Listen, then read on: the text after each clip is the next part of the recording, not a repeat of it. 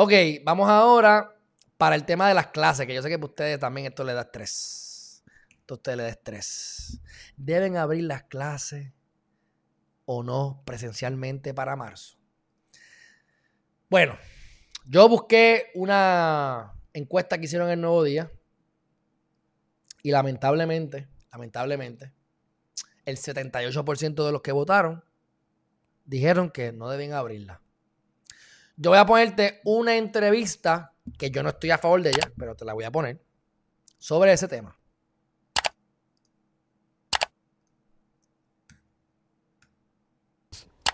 Y voy a decir que esto lo escribió en el New York Times, en una columna de opinión del New York Times, una profesora igual que usted, eh, Rebecca Martinson, profesora de un colegio público en el estado eh, de Washington, dijo, es como recibir un disparo. Abrir es la como escuela. recibir un disparo.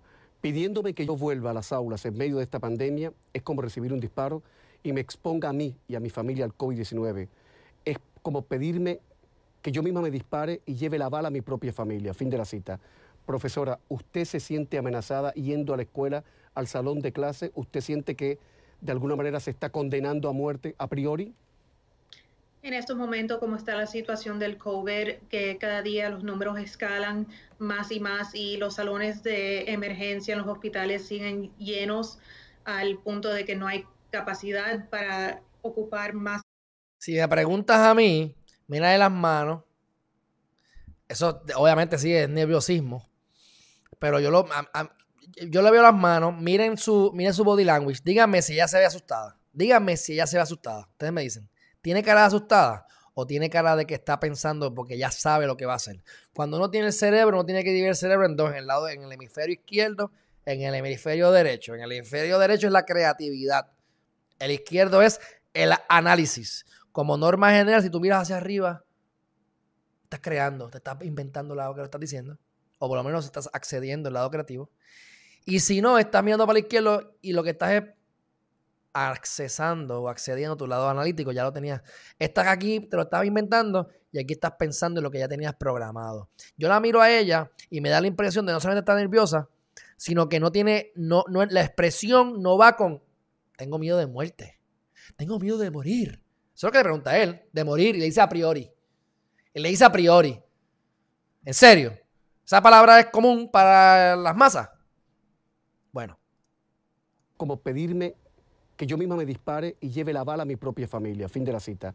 Profesora, ¿usted se siente CNN. amenazada yendo a la escuela, al salón de clase? ¿Usted siente que de alguna manera se está condenando a muerte a priori? En estos momentos, como está la situación del COVID, que cada día los números escalan más y más y los salones de emergencia en los hospitales siguen llenos. dígame, dígame si tiene cara asustada. Dígame si tiene cara asustada. al punto de que no hay capacidad para ocupar más camas. Sí, pienso que es un riesgo, no solo para mí, pero sino también Ah, para los piensa. alumnos, porque al igualmente ellos me pueden infectar a mí, yo también puedo infectar. O sea, espérate, espérate, espérate. Vamos a analizar esta mamalona. que cada día los números escalan más y más. Mira cómo y mira, para arriba. de emergencia en los hospitales siguen llenos al punto de que no hay capacidad para ocupar más camas. Sí, pienso que es un riesgo, no solo para mí, pero sino también para los alumnos, porque al igualmente ellos me pueden infectar. Ella pudo haber dicho, sí, es un riesgo. No tiene que haber hecho todo. Ella tuvo que memorizarse esa línea. Sí, porque las cosas como están ahora mismo y por las camas y para que plequi, plequi, mira para abajo, mira para arriba, bla, bla, bla, bla, bla, y entonces contesta. O sea, ¿y qué es lo que dice al final? A mí, yo también puedo infectar. O sea, lo más importante es que los niños me van a infectar a mí. No, no, no, no. Lo más importante es que nadie se muera y que la gente no se quede bruta.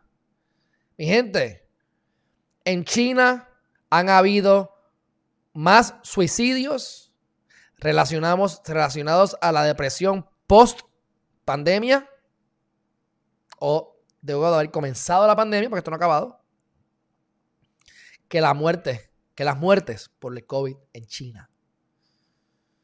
O sea, seas tan egoísta. Vacunas a los adultos mayores, que son los que se pueden morir. Y si tú no te quieres enfermar con un catarro, pues no seas maestra y vete.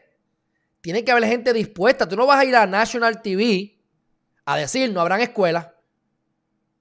Porque el daño a los niños, la falta de educación, que ya de por sí el sistema americano, norteamericano en Puerto Rico tampoco no funcionan, es un sistema de la época de la industrialización.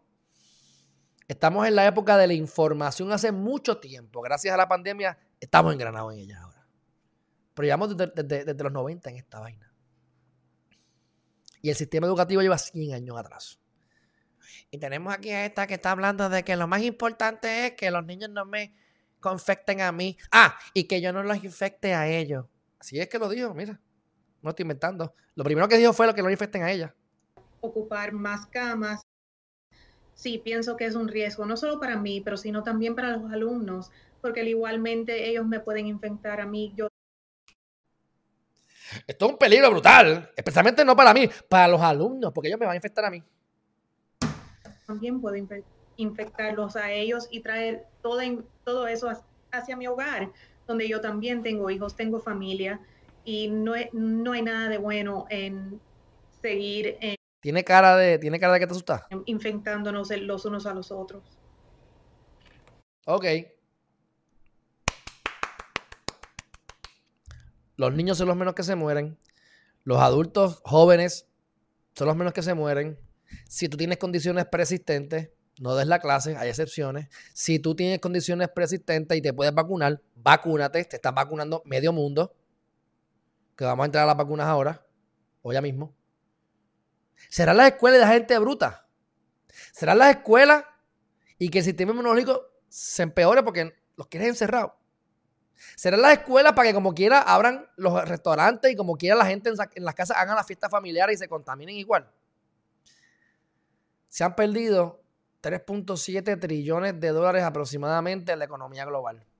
Se ha suicidado más gente a causa, del COVID que muertes por el COVID como tal. No es...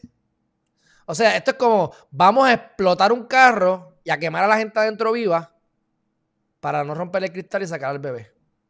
No hay que explotarlo completo. Mira, rompe el cristal, saca al bebé, vacuna a los viejos y que todo el mundo se empiece a vacunar lo antes posible y que la vacunen a ella. ¿Por qué ella no ha tenido acceso a vacunas? Si ella es maestra. Ah, bueno, está bien. Si estuviésemos en Colombia o en Latinoamérica, pero no dices que no tienen vacunas, está en Estados Unidos. Es más, está en Miami. Mira, ahí está, casualmente, ¿qué dice ahí? Miami.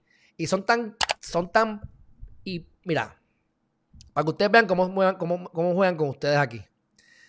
La ponen a ella hablando mierda le dicen qué tiene que hacer, a mi juicio, a mi juicio, le dicen lo que tiene que decir exactamente, porque ya vimos en la body language. Y te, la, y te la quieren vender aquí, mira cómo te la venden. Vanessa Valle fue escogida maestra del año en el condado de Miami-Dade. ¿Ok? Y eso la hace buena maestra. La, la puede hacer buena gente, la puede hacer muchas cosas. Y puede ser buena maestra, pero ¿Qué tiene que ver que sea la maestra del año con que ella diga que el COVID es peligroso? Ella es experta en ciencia. O sea, esto se llama CNN.